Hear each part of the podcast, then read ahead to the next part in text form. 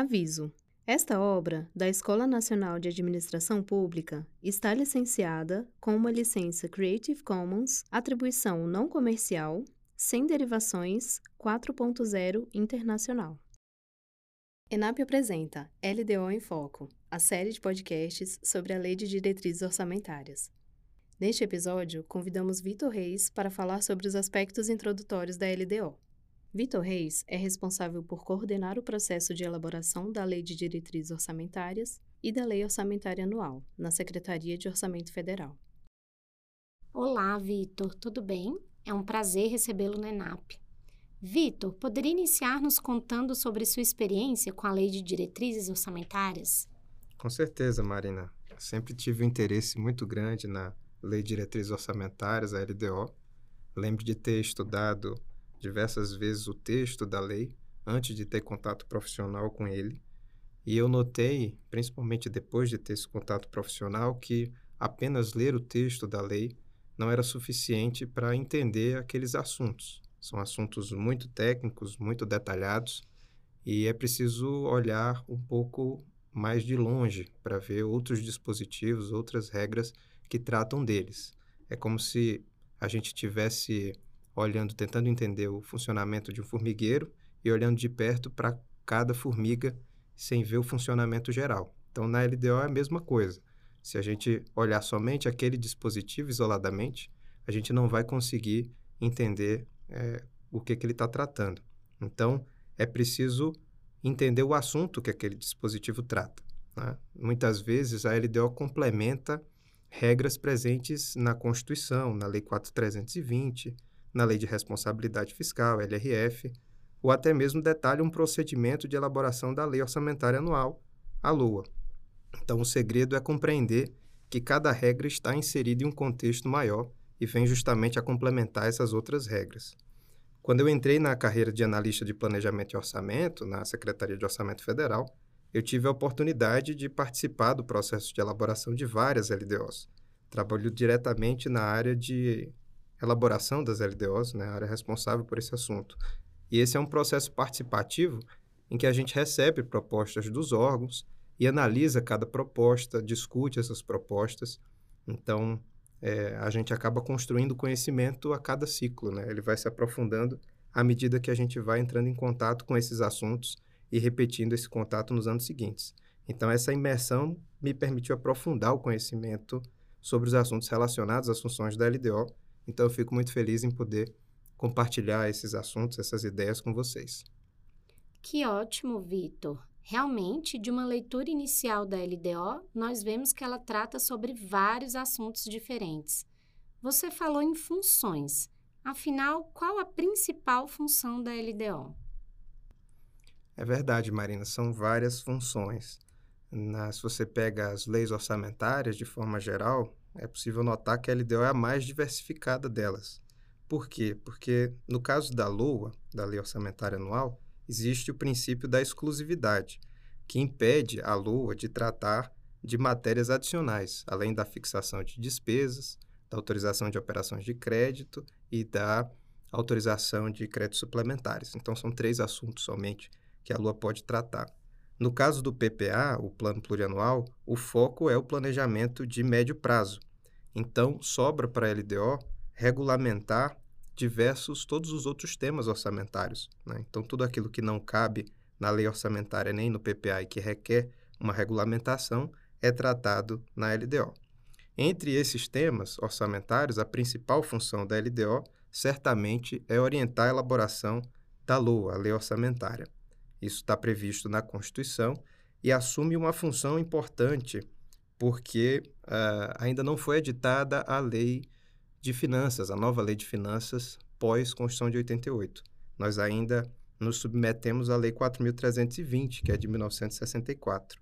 Então, para cumprir corretamente a função de orientar a elaboração da lei orçamentária, a LDO precisa complementar vários assuntos, várias lacunas. Né? Ela, ao orientar, como não tem uma regra geral, a LDO vai lá e preenche essas lacunas para que a lei orçamentária seja elaborada corretamente. Isso inclui vários assuntos importantes, como a estrutura do orçamento, né, que ainda que seja prevista na 4320, ela não está muito atualizada. Uh, os classificadores orçamentários, orientações principiológicas sobre o que deve ser considerado na elaboração do projeto de lei orçamentária anual, o PLO, e procedimentos e prazos para elaboração e alteração do orçamento, matérias essas que, em tese, poderiam é, estar numa lei de finanças públicas, né, uma lei complementar, mas que precisam ser regulamentados pela LDO na ausência dessa lei. Por isso a LDO é tão longa, Vitor? Sim, é, esse é um dos motivos, Marina.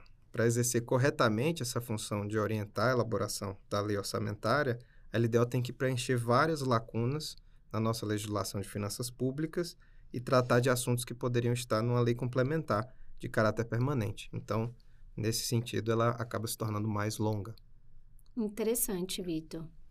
Bom, a gente costuma ouvir que a LDO faz o elo entre o PPA e a LOA. Como isso funciona, Vitor? É, exatamente. A outra parte da função de orientar a elaboração da lei orçamentária anual é traduzir o planejamento de médio prazo, que está previsto no PPA, para o horizonte de um ano, que é o horizonte da Lua. No caso da LDO, existe um mecanismo denominado prioridades e metas, que é uma das atribuições específicas da LDO e que traz essa orientação em termos programáticos para a elaboração do orçamento. Além disso, a Constituição também prevê que a LDO deve estabelecer as diretrizes da política fiscal e as respectivas metas.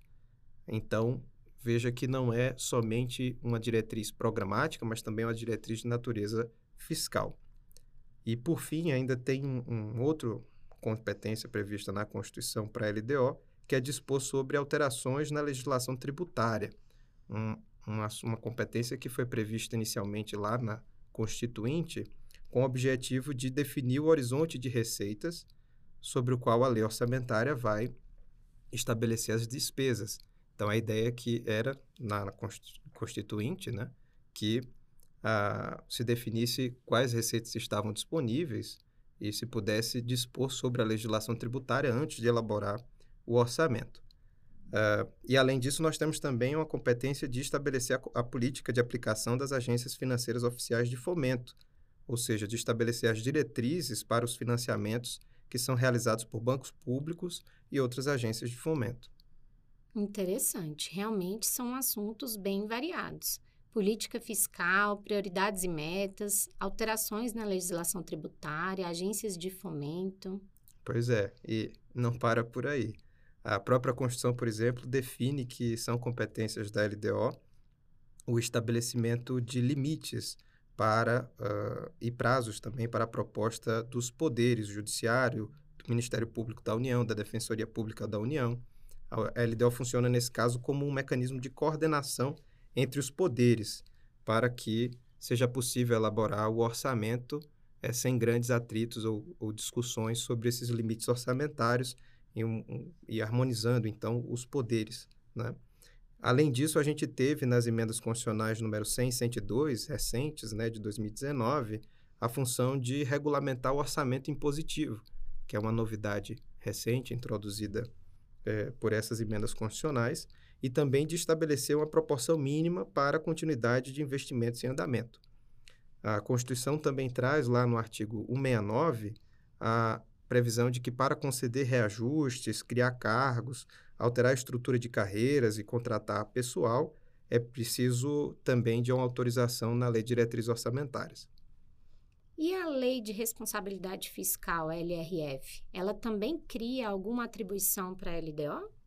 Sim, é, exatamente. Então, nós já vimos e tratamos de várias competências aí previstas na Constituição, né?